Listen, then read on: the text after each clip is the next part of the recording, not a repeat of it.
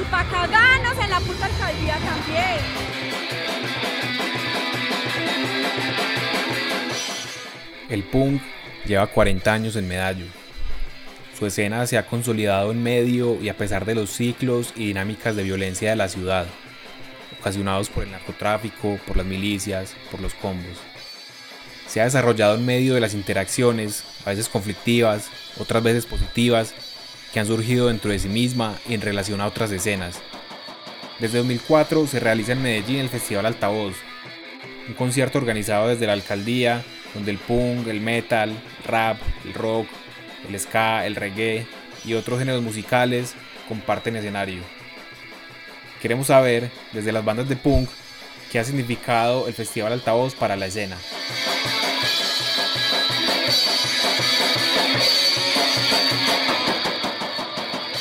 Mí el altavoz es una chimba, es una forma pues, de demostrar pues, el trabajo que se hace cada uno desde sus rincones, las bandas, los músicos, todos soñamos en, algún momento haber tocado en un altavoz. Quien habla es Weimar Tejada. Él se presentó en el altavoz de 2015 con la banda Futuro Simple. Yo trabajé en una época también en radio. Y ahí en esa época que yo trabajé en radio, que se llamaba la emisora, no sé, de pronto ustedes todavía no habían nacido, se llamaba Radio Disco ZH, era la emisora que en una época era de los que eran de Veracruz TV Cable, ellos se fueron al estéreo en esa época, nosotros nos quedamos, cogimos la emisora en el AM y ahí fue donde yo descubrí el punk. Eso fue allá hace pues, muchos años, fue como en el 82 o algo así.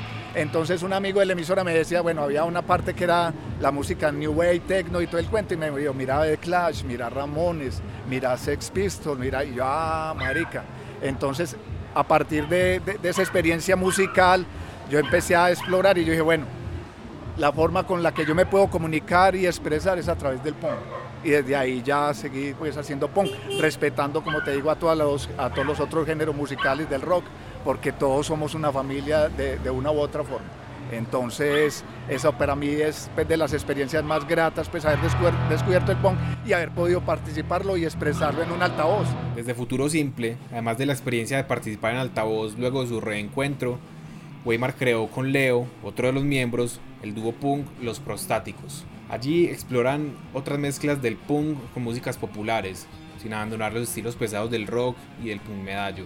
Sobre el papel del altavoz en la unión de los estilos que vienen del rock, Weimar opina que... Y ustedes van a un altavoz y ven gente, pues, digámoslo, de todos los estilos, de todas las clases, y yo creo que eso antes unió más, eh, digamos, el movimiento como tal, ¿cierto? Hay gente que va ahí que le gusta el ska, pero ahí se parcha un, concierto o una presentación de metal en el altavoz o una presentación de punk y viceversa. Un metalero puede ir tranquilamente y, parcharse un, toque de punk o viceversa, un punketo ir a parcharse un toque de ska, de reggae, etc.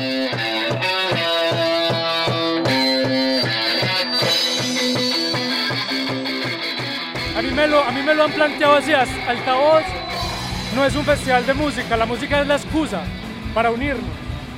Desde ese punto de vista, bien, pues igual, la cultura tiene que crecer por algún lado y, festival, y el Festival Altavoz lo hace. Hablaba Camilo Arias, quien tocó con la banda Audiodisturbios en el Altavoz de 2021. Y bueno, la experiencia es bien, bien particular.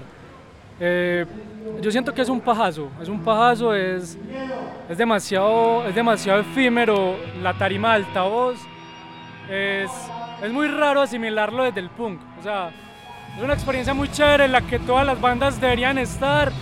Nada más, hijo de puta, que ir allá y que el Estado te pague por vos decirle sus cochinadas. O sea, te están pagando, te están dando la voz, te están dando un escenario para que vayas y te quejes de ellos. No se puede olvidar que Altavoz es un concierto institucional, y eso puede que entre o no en disputa con algunas de las filosofías que se viven dentro de la escena punk, algunas de las cuales se identifican como antisistema, contraculturales o anarquistas. Eso es importante, pero yo como músico y como personaje que incursiona en, en bandas de punk desde hace mucho tiempo, me quedo con los toques de bar, con los toques pequeñitos, con los toques donde estamos cercanos a la gente, donde no hay una barrera entre el público y la banda, donde tenemos todo el tiempo que nos dé la gana, donde controlamos todo lo que queremos hacer, eh, sabemos a quién se le está pagando, sabemos, tenemos el control de todo, somos, autogestionamos el evento. Son dinámicas distintas. Altavoz sigue siendo una oportunidad muy buena para muchas bandas emergentes, es como una catapulta.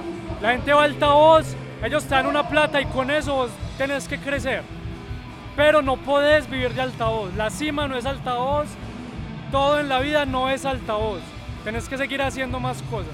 No te puedes quedar esperando a que, a que llegue altavoz para poder tocar, tenés que moverte. Camilo es crítico respecto a cómo en la escena se presentan casos de bandas que solo tocan en altavoz. Desaparecen una vez acá del festival, sin moverse en los circuitos del punk, para reaparecer al otro año en la nueva edición. En este sentido, Camilo resalta la influencia que tiene el dinero que se les entrega a las bandas. Marica, autogestionadas las cosas las podemos controlar de una mejor manera. Lo bueno de la plata que entra al altavoz es que las bandas pueden gestionar. O sea, en, en- en el festival vos vas con tu banda de punk, te presentas al altavoz, pasas, te recibís una plata y con esa plata andas, vas y, y gestionas cosas en el parche underground. ¿Sí me entendés? Te llevas esa plata para crear en un parche que no depende de, ese tipo de instituciones.